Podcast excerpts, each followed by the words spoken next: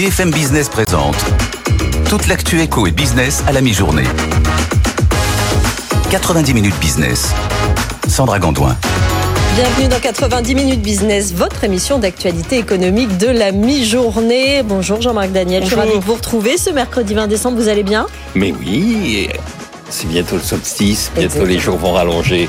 Ah, ça, c'est la bonne nouvelle. Ah, ça, c'est la bonne nouvelle. Le retour de la lumière, c'est toujours la bonne nouvelle. Il faut se pencher sur ces, sur ces nouvelles-là, effectivement. Au sommaire, en attendant de ce mercredi 20 décembre, on va revenir sur le projet de loi immigration, définitivement adopté cette nuit. Parmi les mesures dont nous parlons aujourd'hui, les APL, il y aura un délai de carence pour que les étrangers puissent y accéder. On va revenir concrètement sur les chiffres, ce qu'elles représentent, ces, ces APL, avec Marie-Cœur de Roy dans un instant. On parlera du sort et de la rémunération des chauffeurs de plateforme VTC. Il s'améliore. Un accord supplémentaire a été trouvé euh, hier soir et on va en parler avec un des précurseurs de, ces questions, Yves Wesselberger, le président de la société Le Cap, qui sera avec nous dans 15 minutes. Et puis, en cette fin d'année, on va revenir sur la période exceptionnelle que traverse Airbus. Le montant des commandes est astronomique. Maintenant, il va falloir délivrer et décarboner. On en parlera dans notre décryptage à 12h40. Et puis, n'oubliez pas la deuxième partie de l'émission, la libre de l'économie.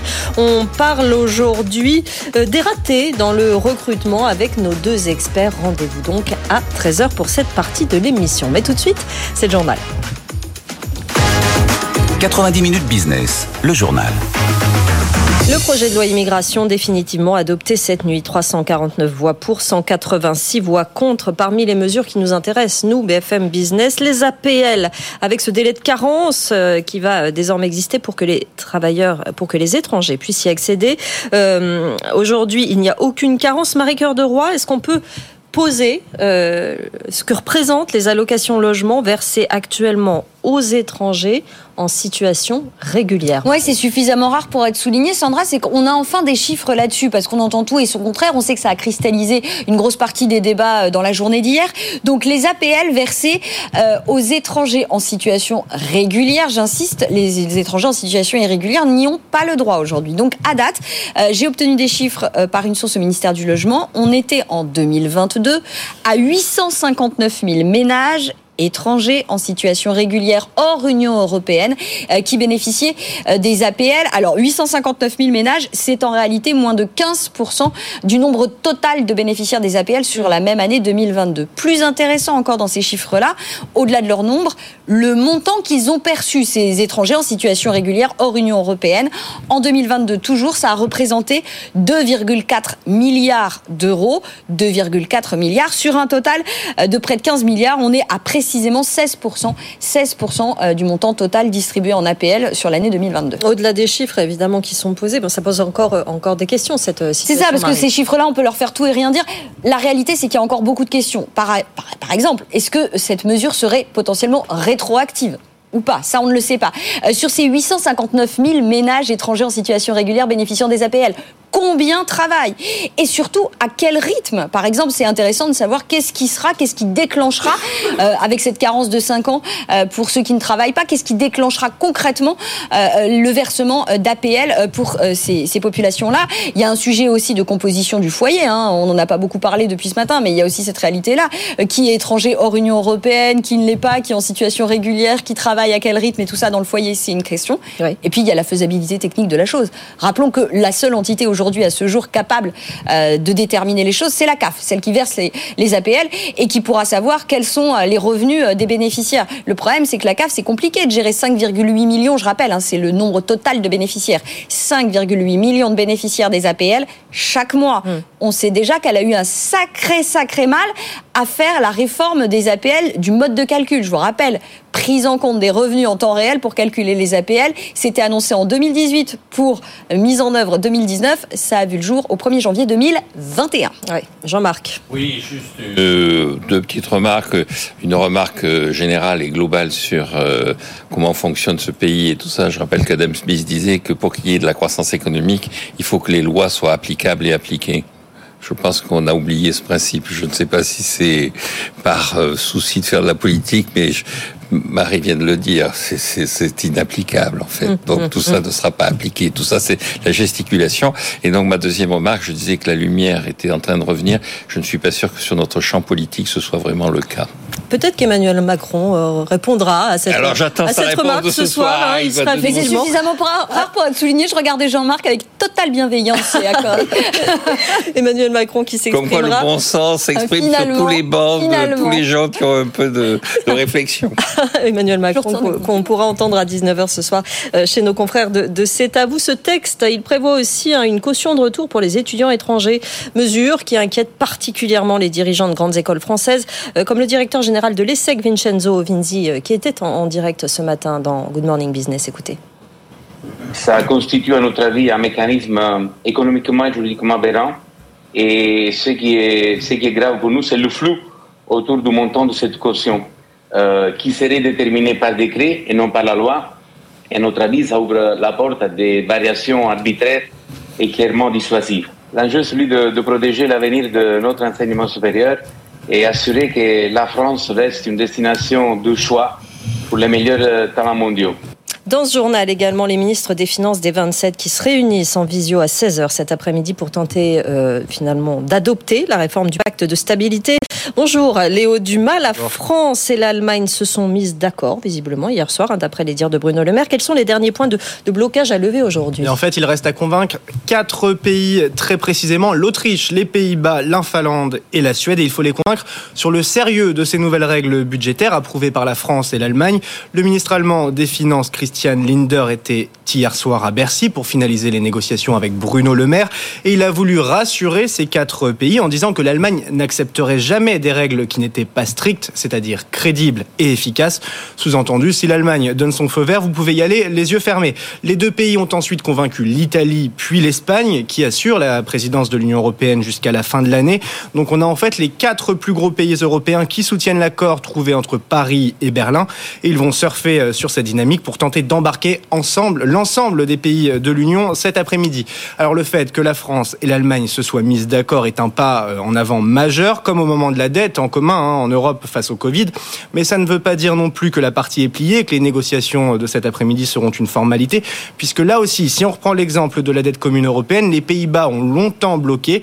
Il va donc falloir les convaincre que ce nouveau pacte de stabilité est vraiment sérieux. C'est tout l'objet des négociations de cet après-midi. Jean-Marc. Oui, je crois que ce sera assez difficile de les convaincre. hein. Quand on regarde la littérature, notamment euh, euh, sur les, les sites des banques centrales de ces pays, en particulier de la Finlande, il y a une irritation de plus en plus grande à l'égard de la France, en particulier, et du manque de sérieux budgétaire de la France. Et donc, euh, ils sont en train de dire, on va pas changer les règles pour cautionner la France. Il faut que la France, au contraire, change ses attitudes pour cautionner les règles. Et donc, euh, on n'est pas au bout du chemin. Et je me demande si l'Allemagne, dans tout ça, joue pas un peu un rôle de tartuffe en disant, oh, mais c'est pas moi. Moi, je suis tout à fait d'accord avec Paris. C'est l'Autriche, les Pays-Bas, la Finlande. Quand on connaît un peu la géopolitique de l'Europe, on peut penser quand même que ces pays, Que les ont- frugaux, euh, les frugaux ont obtenu de Berlin, sinon un soutien actif, du moins une compréhension. Merci Léo Dumas et on suivra bien sûr ce soir dans Good Evening Business le résultat de ces négociations avec Thomas Sasportas. Dans ce journal, enfin une histoire troublante pour la place financière de Paris. Une avocate d'affaires victime d'espionnage, Sophie Vermeil, qui conseille des investisseurs à retrouver un micro dans ses bureaux et des traces d'intrusion informatique. Euh, après avoir affronté pendant des années la direction de Casino, elle s'attaque aujourd'hui à celle d'Atos. C'est un sujet de Mathieu Pechberti. La société informatique qui a nettoyé les bureaux de Sophie Vermeil est formelle. Elle a retrouvé un appareil d'écoute dans une plante, une petite batterie enfoncée dans le pot et reliée à une antenne par un petit fil qui remontait le long du tronc. L'un de ces deux ordinateurs a aussi été volé. Son espace de stockage informatique a été infiltré par un logiciel espion. L'ingénieur qui a enquêté et qui préfère rester anonyme a vu des fichiers ouverts et consultés alors que le réseau Wi-Fi était coupé. Expert informatique depuis 30 ans, il juge le cas de Sophie Vermeil très rare. Il a déjà observé de telles méthodes d'espionnage dans de grands groupes du CAC 40 ou des entreprises liées au secteur de la défense. L'avocate travaille d'ailleurs depuis plusieurs mois pour des actionnaires d'Atos, le groupe informatique très lié au ministère des Armées.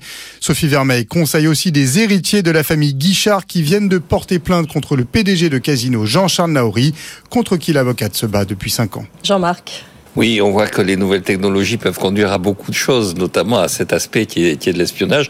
Les gens sont prêts à tout. C'est, c'est...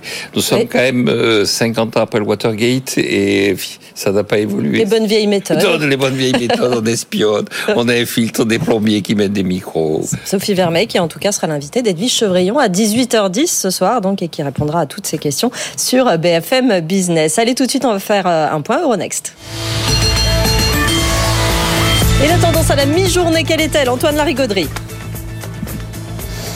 Assez hésitante, hein, Sandra. On est en hausse de 0,04% sur euh, le CAC 40, 7578 points. On avait bien accroché les 7600 en début de séance. puis, au fur et à mesure, la tendance s'est étiolée. Même chose du côté des places européennes avec même du rouge à Francfort, moins 0,06 pour le DAX et moins 0,13 pour l'Eurostock 50. La réponse, faut pas aller la chercher bien loin. Si vous regardez votre cadran pétrole sur votre moniteur de bourse, vous voyez qu'on est à nouveau au-delà des 80 dollars pour le baril de Brent.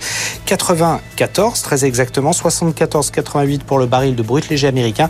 Et les raisons, ben, on les connaît, hein. perturbation très forte du trafic maritime euh, en mer Rouge qui oblige euh, énormément de transporteurs à se dérouter. Ça rend les coûts du transport plus chers. Parallèlement, on a aussi de meilleures euh, dynamiques économiques de manière générale à prévoir ces prochains mois. Et ça, ça va obligatoirement relancer les perspectives de demande. Et puis également un petit effet de devise sur le dollar. Et donc tout ça, ça nous donne effectivement un pétrole en hausse. Euh, les plus fortes hausses du CAC 40 a noté Eurofins Scientifique qui gagne 1,4% à 59,42. Unibail Rodamco Westfield hein, qui poursuit son redressement plus 1,15 à 68,64 euros. Euh, contexte un petit peu plus favorable hein, pour les, foncières cotées. Orange plus 1,12 à 10,50. Carrefour plus 0,9 à 16,69. Hein, des, des, valeurs très défensives qui sont travaillées à la hausse ce matin. À noter également les baisses, les prises de bénéfices euh, du moment autour de deux titres qui ont passablement bien marché cette année, à savoir Safran qui recule d'1,7% à 157,50 euros. On a Airbus moins 17 à 138,24. Alstom aussi hein, qui s'est bien redressé ces derniers mois, qui perd 1% à 12,10 euros. On en est vraiment sur des arbitrages techniques de fin d'année. Le CAC 40 donc plus 0,06%, 7579 points. L'euro 1 dollar 0,951. Puis je vous rappelle quand même, hein, le baril de Brent à nouveau au-delà des 80 dollars. C'est peut-être bien le chiffre du jour. Merci beaucoup Antoine Larigauderie. On parlera de minage de crypto. Je sens que Jean-Marc Daniel va adorer votre édito. Mais on ce sera à 12h36. Allez, c'est tout de suite, c'est l'édito de Jean-Marc. 90 minutes business, l'édito de Jean-Marc Daniel. Et vous revenez, vous Jean-Marc, sur le budget des collectivités ce, ce, mercredi. Oui, les collectivités locales sont à l'honneur en ce moment, non seulement parce que le Sénat est supposé être l'Assemblée des collectivités locales et le Sénat joue un rôle très important dans la dernière euh, phase d'adoption de la loi sur l'immigration. Et on a bien vu d'ailleurs que le gouvernement, le président de la République ont parlé d'une nouvelle décentralisation, de tenir compte davantage des opinions des maires et des représentants des collectivités territoriales. Et cette semaine, il y a eu deux éléments qui ont un peu renforcé ça. Madame Carole Delga, qui est présidente de la région Occitanie et par ailleurs président de l'Association des régions de France, a fait une communication en demandant à ce qu'on accentue et on accélère la décentralisation. Et surtout, ce qui était important dans ce qu'elle a dit, c'est qu'on essaie d'éviter les doublons. C'est-à-dire qu'on fasse en sorte qu'il n'y ait pas sur des dossiers l'État, la région, les départements, qu'on fasse une identification claire et précise du rôle de chacun. sens. Ça, ça va plutôt dans le bon sens. Et puis, il y a Eric Woerth qui s'est vu confier une mission par le président de la République. Donc, Eric Woerth, c'est, il a été ministre euh, sous euh, Nicolas Sarkozy. Il est rallié à François, à François Hollande, non, mais à Emmanuel Macron lors de la dernière élection présidentielle. Et donc, il a fait un point d'étape et il a aussi réclamé davantage de décentralisation. Sauf que quand on regarde le bilan de la décentralisation, on s'aperçoit que les collectivités territoriales ont dépensé 295 milliards d'euros l'année dernière. Mm. Elles ont dépassé le seuil symbolique des 19% du PIB et on annonce qu'on va dépasser les 20% du PIB. La croissance des dépenses des collectivités locales se fait désormais sur un rythme de 5,5 à 6% par an, alors que celle de l'État est sur un rythme de 4% par an. Et euh, les, la Cour des comptes n'arrête pas de montrer euh, des approximations, le dernière des erreurs, des propension à une dépense pas très pas forcément très utile. La dernière exemple étant le fait que la Cour des comptes a relevé que dans les collectivités locales, il était très difficile d'obliger les agents à travailler 35 heures par semaine, qu'on en était encore à 32 heures, 28 heures par semaine dans beaucoup d'endroits. Et donc, je pense qu'un des problèmes, c'est effectivement, euh, Carole Delga a raison, de confier des vraies responsabilités aux collectivités locales, c'est de faire en sorte d'identifier le rôle de chacun, mais de laisser, euh, pour éviter la féodalisation, de laisser une forme de contrôle sur les finances. Il faut que les chambres régionales des comptes, qui assurent le suivi de leurs comptes, soient beaucoup plus puissantes et puissent effectivement souligner des erreurs, des approximations, des menaces sur l'évolution de ces collectivités locales. Et donc, je crois qu'avant de parler de décentralisation accrue, il faut faire le bilan de la décentralisation passée avec un esprit de rigueur renforcé. La rigueur, effectivement, c'est votre cheval de bataille. Hein. Absolument. Merci beaucoup. Dans un instant, on va parler du sort et de la rémunération particulièrement des chauffeurs de plateforme VTC. Il s'améliore. Un accord a été euh, trouvé hier soir, mais on va en parler dans les détails avec un précurseur sur ces questions. Le CAB, son président Yves Wesselberger, euh, sera avec nous dans une minute. Et puis n'oubliez pas, à 13h, la deuxième partie de l'émission, la libre antenne de l'économie. On répond à vos questions aujourd'hui. On va euh, parler des ratés dans le recrutement avec nos deux experts. Rendez-vous à 13h. À tout de suite. 90 minutes business, l'invité. Avec nous ce midi, Yves Wessel-Berger, président de l'ECAB, président aussi de la Fédération française du transport de personnes sur réservation qui réunit à l'OCAB, Bolt, FreeNow, Itch, l'ECAB et Marcel. Merci d'être euh, avec nous Yves. Aujourd'hui, on va parler de, de ce, cet accord qui a été euh, trouvé hier qui concerne les chauffeurs des plateformes de réservation euh, de, de VTC. Plusieurs accords qui améliorent leurs conditions, certes d'exercice, mais surtout de rémunération. Est-ce que vous pouvez nous dire ce qui en est ressorti concrètement? Oui, c'est une grande année hein, pour les pour les négociations sociales dans le secteur du VTC, parce que c'est le quatrième et cinquième accord hier qui a été signé, donc c'est vraiment impressionnant. Euh, et, surtout, euh, ont été obtenus par les chauffeurs des, choses euh, dont je pense ils ne rêvaient même pas en début d'année. Donc premièrement, le tarif minimum de course qui avait été fixé en début d'année à 765 est révisé à 9. Une course, c'est 9 euros minimum. Ce sera ça, en fait. Ce sera, ça. Pour, pour les chauffeurs, ce qui veut dire il y a en plus un, petit peu plus pour les clients. Oui. Euh, et, euh, et, donc c'est, on va dire que c'est quand même beaucoup plus que l'inflation hein, cette révision. Euh, oui. oui. ça fait ça fait quasi 20%. enfin 15%. J'ai pas, j'ai pas fait le calcul. Non 19. J'ai calculé. deuxièmement, mais ça c'est vraiment quelque chose qui est radicalement nouveau. Euh, que nous, nous avions, côté le CAB, mis en place. On était un peu, on avait un leadership là-dessus, mais euh, qui n'existait pas en termes d'obligations euh, pour l'ensemble des, plateformes. Mhm. C'est le revenu horaire et qui en plus ajoute un revenu kilométrique. Alors le revenu horaire, ça dit la chose suivante. En fin de mois, chauffeur, vous avez travaillé 100 heures, vous devez gagner au moins 30 euros de l'heure. Donc il y a un minimum de 30 euros de l'heure qui est payé à tous les chauffeurs qui travaillent avec les plateformes. Mhm. Et s'ajoute à ça qu'aucune course, et il y en a, je vous le garantis, ne peut être payé à un chauffeur moins de 1 euro le kilomètre. Oui. Donc il y a une double garantie qui se combine. Euh, une garantie, on va dire, mensuelle de revenu minimum et une garantie par course. Ça veut dire que le secteur évolue bien. Ça, c'était vous, des conditions minimum que vous aviez, vous, le CAB, déjà installé euh, en début d'année Nous, je crois qu'on a un leadership là-dessus. C'est-à-dire que dès le début de l'année, on a fait 10, alors que là, on est à 9. Hein, Donc 10 de minimum de course sur le CAB. Et on a fait 35 de revenu horaire minimum. Donc on reste en avance par rapport aux acteurs sectoriels, mais en, mais en tout cas, ces acteurs sectoriels sont vraiment des, des très très belles choses. C'est intéressant. Est-ce que depuis janvier, cela a amené chez vous euh, euh, finalement une attractivité? Parce que euh, c'est vrai qu'être chauffeur, c'est pas forcément facile. Il y a des moments où les chauffeurs, bah, il y en avait moins, on en trouvait moins, des, des chauffeurs de, VTC. Est-ce que vous, ça vous a permis de bah, d'embaucher, même si c'est pas c'est pas des embauches, mais en tout cas d'avoir plus de, de chauffeurs consacrés à le cab On a par moment triplé euh, le volume d'affiliation, euh, enfin le nombre de chauffeurs affiliés euh, par semaine grâce à ça, mhm. ce qui, par voie de conséquence, conduit aussi à réduire les temps d'attente des passagers. Et c'est ça, c'est les deux choses qui sont importantes. Il y a plus de chauffeurs, il y a moins d'attente pour les passagers, il y a plus de véhicules disponibles. Et ça, c'est un effet, en fait, c'est la vertu, en quelque sorte, d'avoir une approche sociale.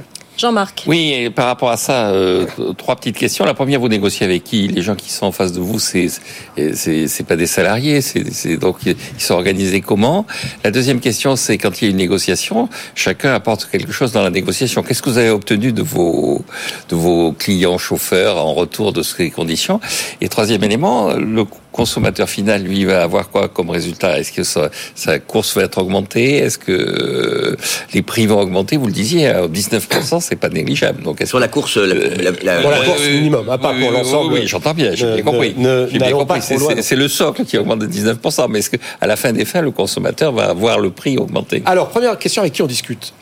Alors, s'il y a un truc que j'ai entendu hier, toute la journée, et, et puis les autres jours aussi, c'est nous sommes indépendants. Les chauffeurs ne, ne, cessent de répéter nous sommes des indépendants. Mm-hmm. Donc, nous discutons avec des indépendants. Ça, c'est le premier. Oui, mais pas tous. Il faut bien qu'il y ait des gens qui, sont, qui sont choisis comment, les gens qui les représentent? Alors, ils sont choisis. Il y, a, il y a une élection. En fait, en 2021, une loi par ordonnance a été créée, a, a créé un système d'élection d'organes de représentants syndicaux. Donc il y a des organisations syndicales, certaines que vous ne connaissez pas parce qu'elles sont vraiment, elles n'existent que dans le monde des chauffeurs VTC, mais il y a la CFTC, euh, il y a la CFDT, euh, il y a des organisations syndicales classiques euh, qui, sont, qui sont représentées et qui sont le résultat. Euh, il y a l'UNSA, euh, donc voilà, toutes les organisations syndicales que vous connaissez, et puis d'autres que vous connaissez pas parce qu'elles sont, elles existent que dans notre dans notre monde à nous. Quelle est Qu'est-ce la que vous avez contrepartie? concédé alors La Oui. contrepartie? Franchement. Euh, il n'y a pas euh, de contrepartie, c'est-à-dire que les chauffeurs ne, ne, ne, ne, ne n'y s'engagent à pas, il y a rien pas en une fidélité vis-à-vis de vous, en fait, choses on comme ça. crée, on crée un monde.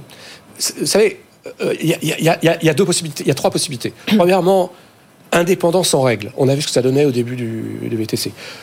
Salarié, comme je vous l'ai dit, chauffeur, la première chose qu'il me dit, je veux pas, je veux être indépendant. Et le monde qu'on crée, c'est un monde où les chauffeurs restent indépendants comme ils le souhaitent, mais où il y a des règles. Et ces règles, elles viennent de deux choses. La première, elles viennent de la loi. Euh, la loi crée des règles. Et la deuxième, elles viennent de la négociation sociale. On leur demande rien en échange, euh, parce qu'il n'y avait rien euh, avant.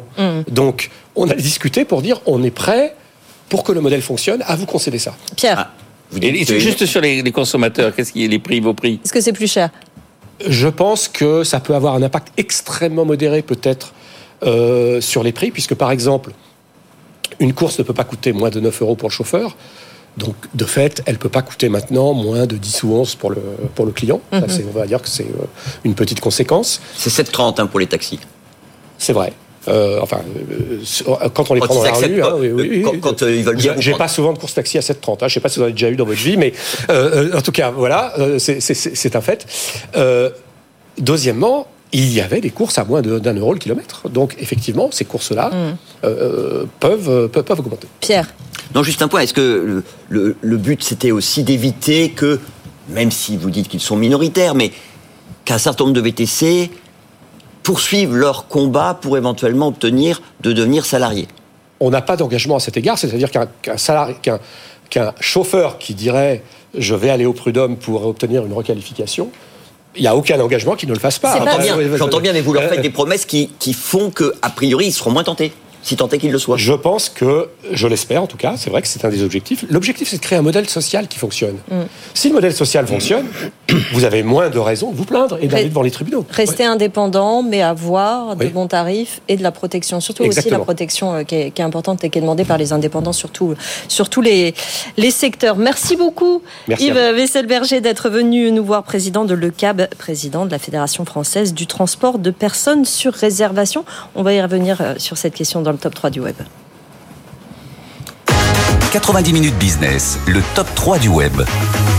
Le top 1 du top 3, c'est sur Casino, l'un de nos feuilletons, hein, Pierre Kupferman, la marque doyenne de la distribution française qui est sur le point donc de disparaître. Oui, alors, c'est une marque plus que centenaire, puisque c'est à la fin du 19e siècle que Geoffroy Guichard décide de s'allier à son cousin par alliance Paul Perrachon pour reprendre une épicerie qui était située au rez-de-chaussée d'une ancienne salle de spectacle devenue commerce, le Casino Lyrique de Saint-Étienne. Son modèle, les magasins Félix Potin, qui rencontrent un, un très grand succès à Paris. Et donc, après l'ouverture du succursale à Vosges, qui est également dans la Loire, la Société des magasins du casino et établissements économiques d'alimentation est officiellement créée le 2 août 1898, avec un succès qui est foudroyant, puisqu'en une année, le groupe ouvre 40 succursales et lance la production de ses propres denrées euh, dans, ses, euh, dans des usines de la région, donc euh, du pain, de l'huile, du chocolat, du café, tout ça vendu sous la marque Casino. En 1925, Geoffroy Guichard prend le contrôle du groupe et lorsqu'il cède son fleuron à ses enfants en 1929, Casino est devenu un empire comprenant 1000 succursales et 500 concessions. Voilà, Jean-Marc, c'est pas la première fois qu'une enseigne euh, prestigieuse de commerce disparaît. On a parlé de Félix Copin, euh, Potin, Félix pardon. Potin, qui, était aussi, qui a disparu, qui était aussi Voilà. un monsieur. Est-ce que vous pouvez nous en citer d'autres? Ah mais donc il y a Félix Potin, il y a Boussicot, qui était un monsieur qui a aussi disparu. Il y a puis alors il y a dans les marques automobiles tout un tas Non, non, je parle de, de- de- des enseignes de commerce. de, de commerce. Alors, mais après, il y a des enseignes qui ont disparu sans, être, sans porter le nom de leur cré- créateur. Moi, quand je, quand j'ai Mammouth. commencé à voir Mammouth. Mammouth. Mammouth, Exact. Mammouth, j'allais dire ça. Moi, quand quand il a commencé à y avoir un supermarché à côté de Écraser les prix. à Bordeaux, effectivement, il y avait Mammouth qui écrasait les prix. Et mes parents allaient faire leurs courses chez Mammouth. On continue avec les déboires des notaires, Pierre, qui après des années de prospérité subissent le retournement du marché immobilier. Oui, cet article fait le focus sur la situation des notaires à Lyon.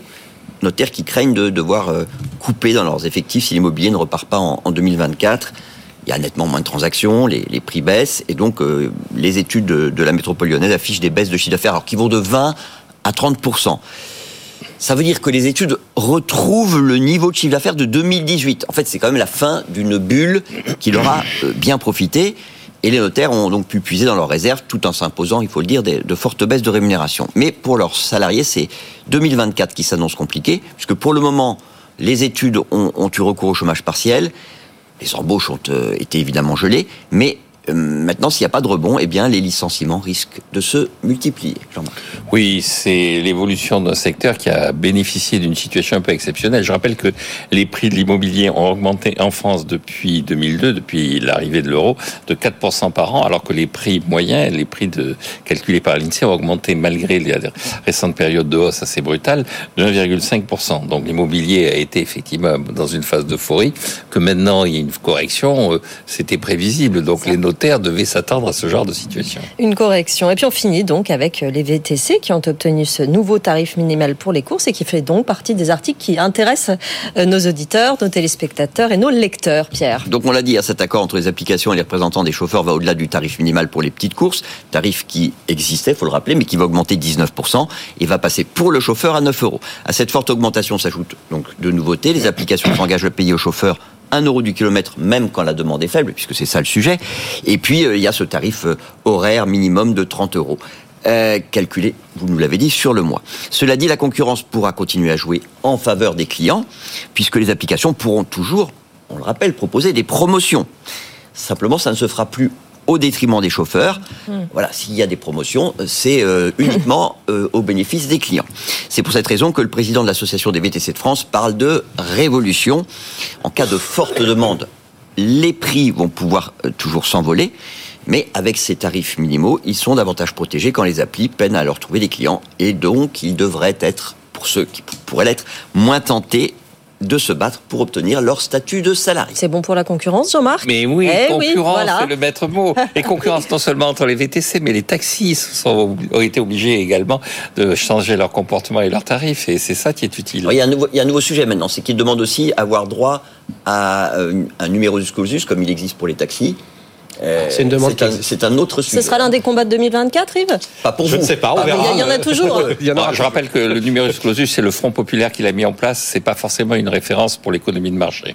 Bon, ben voilà, ben on, on suivra ça et vous reviendrez nous voir évi- évidemment Avec pour- plaisir. Pour, nous parler de, de votre secteur. Allez, dans un instant, on va parler de l'exceptionnelle année d'Airbus. Les commandes sont astronomiques. Maintenant, il va falloir décarboner euh, tout ce secteur et délivrer surtout les appareils. On va en parler dans un instant. On parlera crypto aussi avec Antoine Larigauderie. À tout de suite. L'info éco. Marjorie Adelson. Bonjour Sandra, bonjour à tous. L'Union européenne en passe de trouver un accord sur le pacte de stabilité. Le ministre de l'économie Bruno Le Maire a rencontré hier son homologue allemand et un accord a été trouvé. Jusqu'alors, les deux pays ne s'entendaient pas sur la manière de soutenir l'investissement lorsque le déficit dépasse les limites fixées par l'UE. Une bonne nouvelle alors que cet après-midi, tous les ministres des Finances de la zone euro doivent se réunir à partir de 16h en visio. Pour rappel, actuellement, le déficit est limité à 3% du PIB et à 60% de la dette publique. La réforme en discussion vise à assouplir ces exigences. La justice européenne invalide les aides de l'État à Air France KLM. La CJUE a annulé les décisions de la commission qui les avait approuvées. Pour rappel, ces aides avaient été accordées dans le contexte de pandémie, mais deux compagnies les avaient contestées. Il s'agit de Malta Air et de Ryanair. La Cour européenne euh, estime que la commission a commis, je cite, une erreur dans la définition des bénéficiaires de ces aides. Dans l'aéronautique, toujours, Lufthansa va commander 40 Airbus et 40 Boeing. C'est ce qu'annonce la compagnie aérienne euh, ce midi. Montant de la transaction 9 milliards de dollars. Il s'agit euh, d'Airbus 220-300. La livraison des appareils devrait s'étaler entre 2026 et 2032. Emmanuel Macron s'exprimera ce soir à propos de la loi immigration. Ce sera dans l'émission C'est à vous, diffusée sur France 5. Vous le savez, le texte controversé a finalement été adopté à l'Assemblée nationale hier soir. 349 voix pour, 186 contre. Pour obtenir la majorité, le gouvernement a dû obtenir le soutien des LR et du RN. Certains membres de Renaissance dénoncent une droitisation du président. Elisabeth Borne reconnaissait ce matin que certaines mesures de la loi immigration sont contraires à la Constitution. Elle affirme que le texte sera amené à évoluer après son examen par les sages. On termine euh, avec le tourisme qui bat son plein pour euh, les fêtes de fin d'année en Europe. Malgré les alertes de sécurité, le nombre de voyages pendant la fin d'année dépasse les niveaux de l'année dernière de 22%. En cause le boom post-pandémie qui se poursuit, mais aussi les personnes qui voyagent pour voir leur famille. Vous savez tout des dernières informations économiques. On va faire un tour tout de suite sur les marchés. Le CAC est dans le vert avec plus 0,07% et 7580 points, Sandra. Merci Marjorie. 90 minutes business, l'édito d'Antoine. Un point sur les cryptos avec vous, Antoine Larigauderie. L'industrie du minage renoue avec ses vieux démons, avec notamment cette frénésie d'acquisition chez les majors, notamment en matière de sites de production énergétique, Antoine. Oui, autant dire que l'industrie crypto euh, repart euh, tambour battant et il faut en fait d'urgence trouver des capacités pour alimenter le minage. Alors, euh, Hut 8, c'est une des majors américaines en la matière, est vraiment un cas emblématique. Hein. C'est un des grands mineurs de Bitcoin qui est même coté en bourse au Nasdaq. Hein. tiens, d'ailleurs, le titre prend 43% sur les cinq dernières séances et 180% depuis le début de l'année. C'est une vraie recovery dans le sillage des cryptos. Bon, ça c'est dit. Ça repart très très fort, on est d'accord, si bien que les groupes de minage ont besoin urgent de capacités électriques. Et plutôt que de s'acheter des capacités de réseau ou de bâtir eux-mêmes, ce qu'ils ont fait pendant des années d'ailleurs, vous savez, leur propre ferme auto-alimentée, comme c'était euh, la mode fut un temps avec de l'énergie solaire, hein, euh, ou alors de la biomasse agricole aussi, euh, notamment au Texas.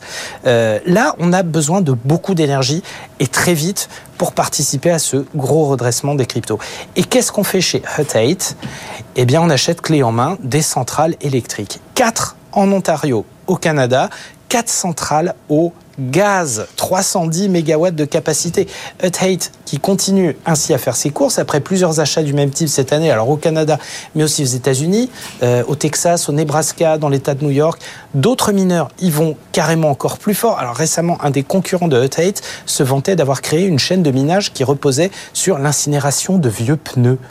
Bon, euh, la remontée en flèche des cours de cette année place les mineurs de Bitcoin dans la situation, si vous voulez, un peu des pays émergents, qui sont coincés entre volonté de profiter de la croissance et de la dynamique retrouvée de, euh, de la demande et les considérations environnementales. Vous savez, euh, Elon Musk qui disait, moi je m'intéresserai vraiment au Bitcoin en termes monétaires le jour où ce sera une industrie propre qui aura, qui sera autosuffisante en énergie et avec des énergies propres et renouvelables. Là, euh, il est clair que le bilan environnemental du minage de Bitcoin, qui avait eu tendance en plus à faire des progrès probants ces dernières années, est en train de complètement déraper de nouveau.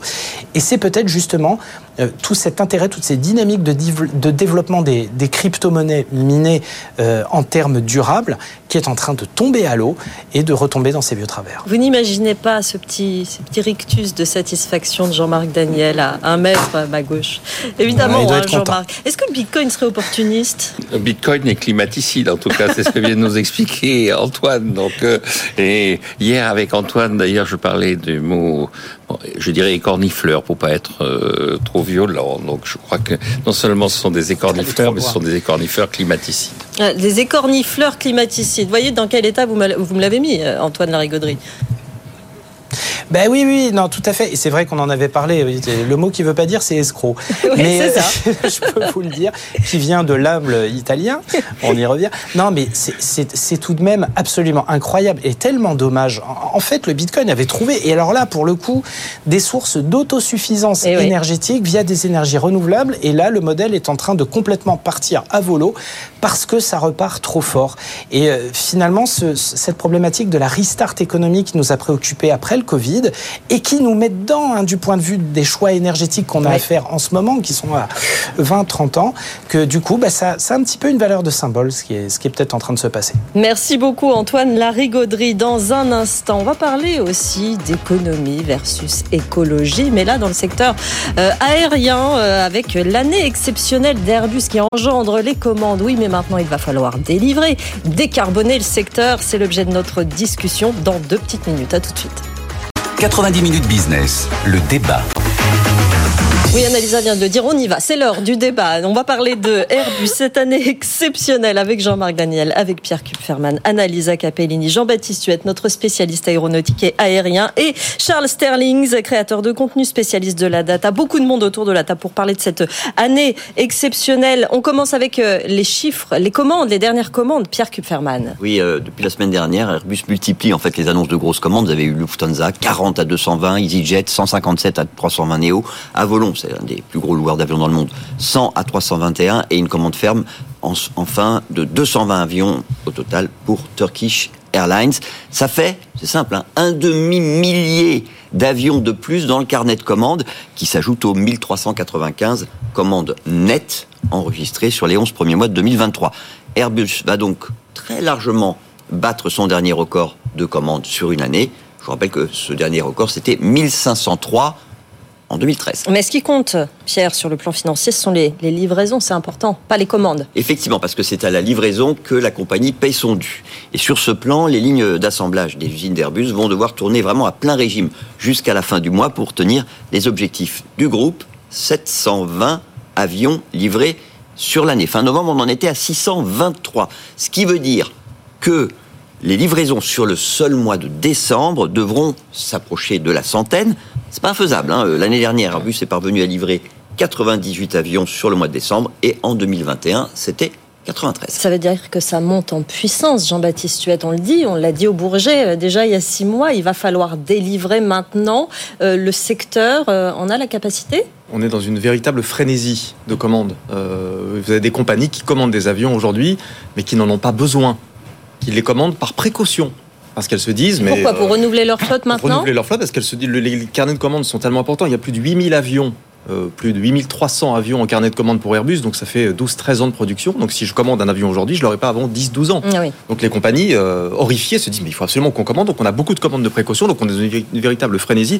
Effectivement, le, le- la question, alors c'est la traditionnelle question. On en parle toujours ici. Les cadences de production, les cadences de production. Il va falloir sérieusement délivrer. Euh, L'objectif euh, pour le, le monocouloir Airbus c'est euh, 75 à 320 par mois d'ici à 2026.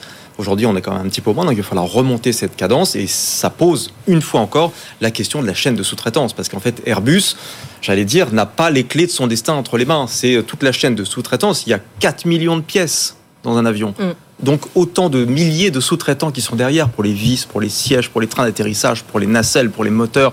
Donc il faut arriver à mettre en ordre de bataille euh, voilà, toute, cette, euh, toute cette chaîne. Ça veut dire qu'on n'est plus inquiet pour le secteur, Charles Sterlings. Non, en effet, j'ai l'impression que l'inquiétude a totalement disparu. Ouais. Surtout qu'après, avec le Covid, les, les nombres de tourisme qui avaient emprunté les avions s'étaient effondrés. On avait peur pour l'industrie du tourisme.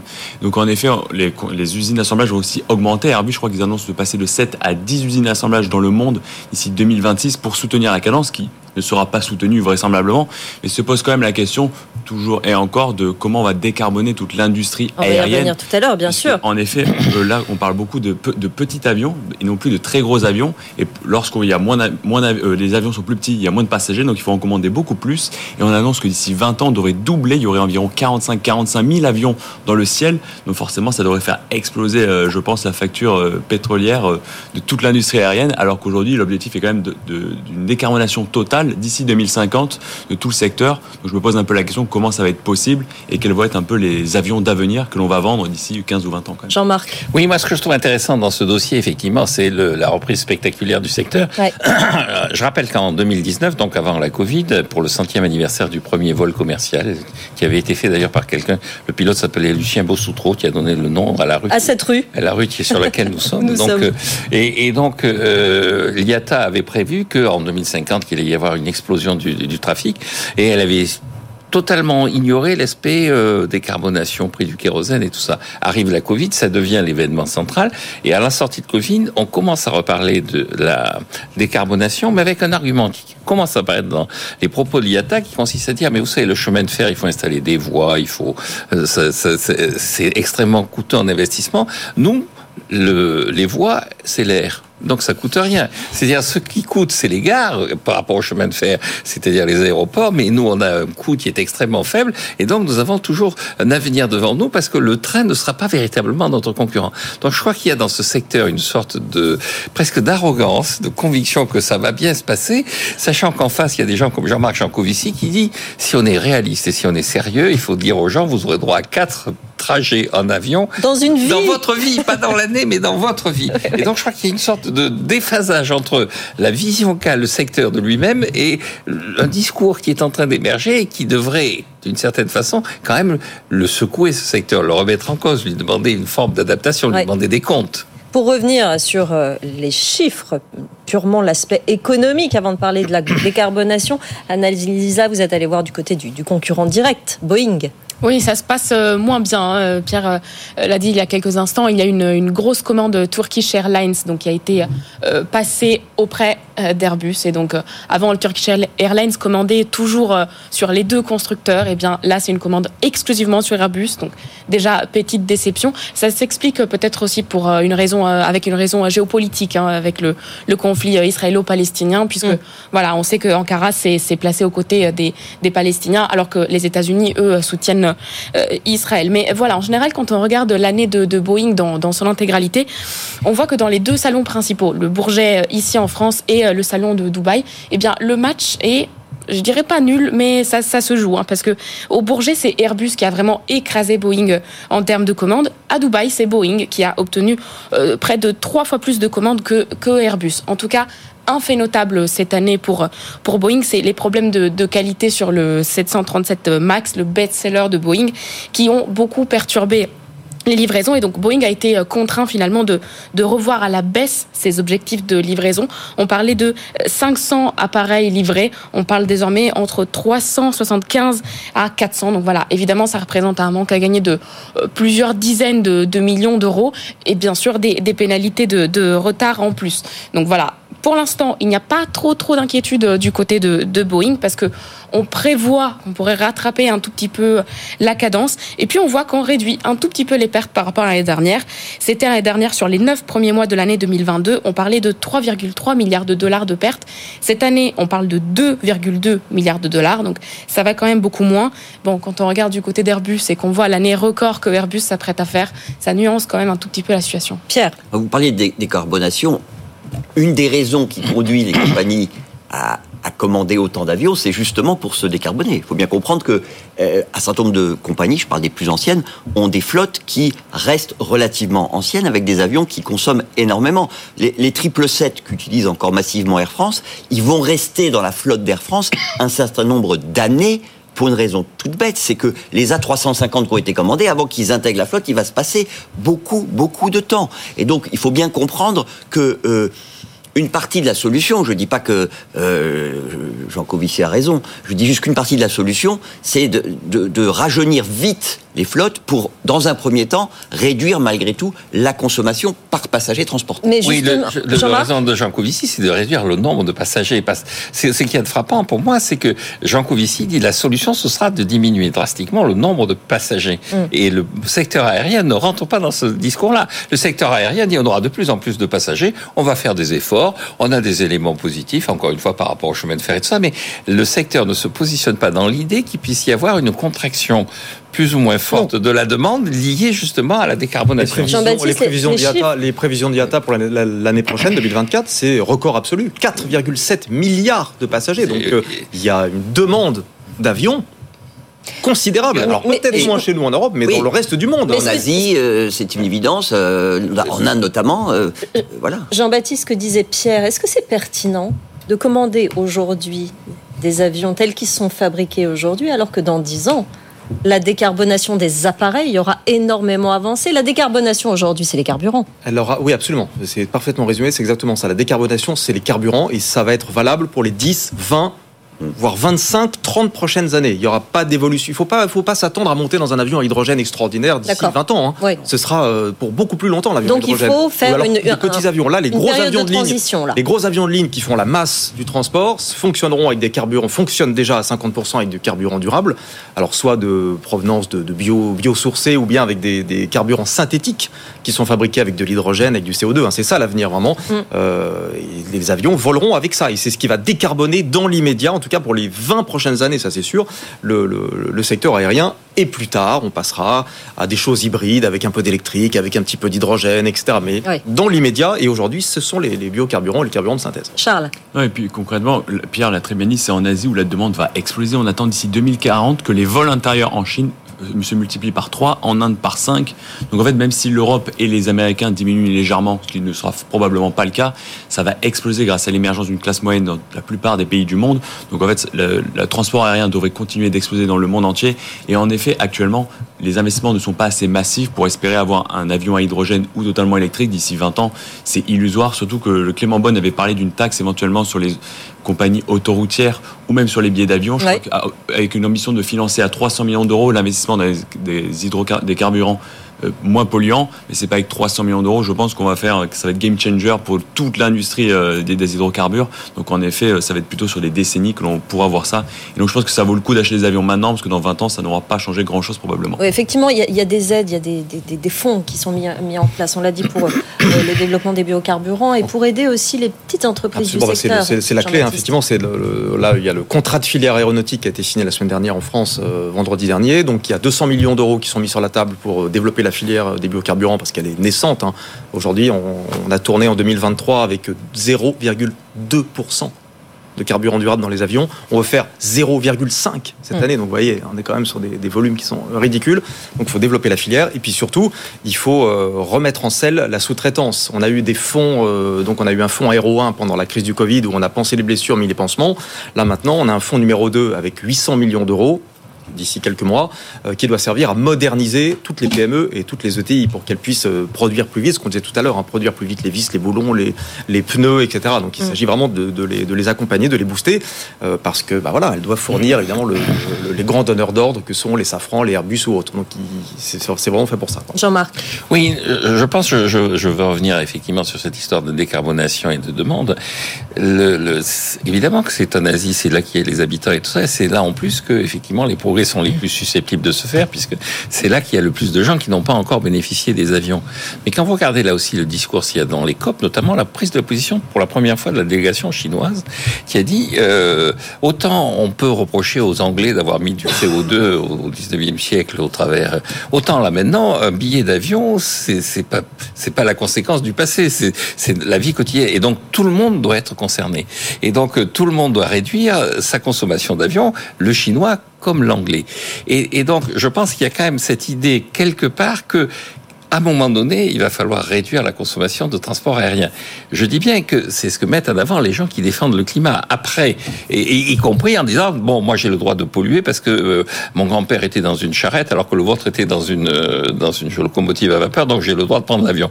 Je pense que ce raisonnement est un raisonnement que même les Chinois sont capables d'écarter.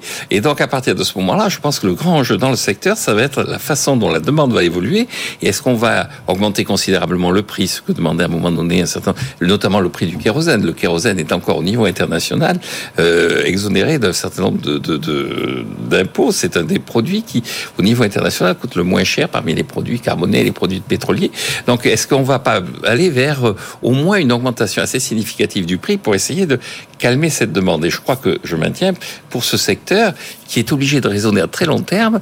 Le, le- ce qui me frappe, c'est que l'IATA considère que c'est pas un enjeu, Ouais. que de toute façon, jamais la demande de ce contracteur. Jean-Baptiste, est-ce que cette question est posée? Est-ce que le prix du billet est trop accessible aujourd'hui pour Déjà- financer la Déjà, décarbonation ce que, ce que- alors, ce que disent les compagnies aériennes, ce que disent les constructeurs, c'est que les efforts qui ont été faits ces 50 dernières années pour décarboner le secteur de l'aérien, ça a été fait nulle part ailleurs.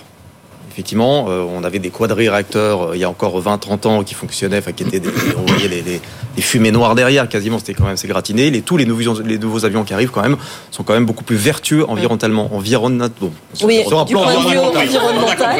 Pour rebondir sur ce que, sur ce que disait, euh, je vais y arriver, j'ai du mal aujourd'hui. Oui, oui, aussi. Je vais y arriver, je mets mes idées en ordre. Euh, non, c'est que le, le- tout est relatif. Effectivement, on a une Europe quand même qui se, alors c'est ce que vous disent hein, les compagnies aériennes, je vous transmets notamment ou les, les constructeurs. On a une Europe qui se flagelle quand même beaucoup. Euh, on n'en fait pas assez pour la décarbonation. Eux disent, bah non, regardez tout ce qu'on fait. On a des moteurs qui sont quand même euh, à chaque fois de génération en génération 15-20% plus performants. Donc une Europe quand même qui a tendance à se, à se victimiser un petit peu. Et puis d'autres pays, euh, bah, notamment d'autres zones hein, comme l'Asie, qui eux disent, bah oui, il faut décarboner la- l'aérien, c'est une évidence, mais on n'ira peut-être pas au même rythme que vous. On a des besoins qui sont différents. On a des, des- des- classes de population, des classes moyennes, comme disait Charles tout à l'heure, qui sont naissantes, enfin plus que naissantes maintenant en Chine, et qui veulent voyager, et donc qui veulent prendre l'avion et qui se posent pas forcément euh, des questions de décarbonation, ou se demandent pas, tiens, bah, est-ce qu'il faut que je prenne l'avion aujourd'hui ou je prenne le train? Voilà, donc c'est tout est un petit peu relatif euh, entre les différentes zones euh, régionales. Enfin, Et, et quand, on voit euh, le rythme auquel les États-Unis s'équipent en train à grande vitesse, on a quand même des raisons d'être inquiet, si vous voulez, parce que euh, on peut se flageller, mais enfin, euh, on a décidé en Europe d'avoir quand même un réseau, parfois ne fonctionne pas très bien, mais un réseau ferroviaire conséquent, qui est en partie historique. Oui. Les Américains, c'est une horreur. Et, et- et les projets qui étaient annoncés, ils n'avancent pas. Charles, le mot de la fin Ah oui, pour terminer, en effet, sur le train en France, en effet, le, le système est quand même bien assez développé, mais je pense qu'on est quand même très en retard. Si on va comparer les trains en Europe par rapport aux trains en Asie ou au Japon ou en Corée, ça n'a rien à voir, on est vraiment en retard. Et moi qui prends souvent le Paris-Nice, 6 heures de train pour faire Paris-Nice, ça devient inadmissible, sachant que ça fait 50 ans qu'on veut créer une ligne de TGV, c'est pas normal. On, on souhaite promouvoir le train, mais en même temps, on ne fait pas les investissements, on n'arrive Oui. pas à résoudre des problèmes qui sont assez simples de mettre des TGV pour desservir les plus grandes villes de France. Donc je pense qu'il y a aussi un problème là-dedans du gouvernement de vouloir promouvoir le train réellement, et sachant que les prix, bien souvent, du train sont supérieurs au prix de l'avion. Donc forcément, les gens font le choix très simple. C'est une heure et demie en avion vs 6 heures en train. Le choix est très simple. Merci beaucoup à vous tous, Jean-Marc Daniel, Charles Sterling, Annalisa Capellini, Pierre Kupferman, Jean-Baptiste Huette. Merci d'avoir participé à cette discussion. Dans un instant, la deuxième partie de l'émission. On va parler des ratés dans le recrutement. C'est notre thème avec nos deux experts. À tout de suite. 90 minutes business. Toute l'actu éco et business à la mi-journée sur BFM Business.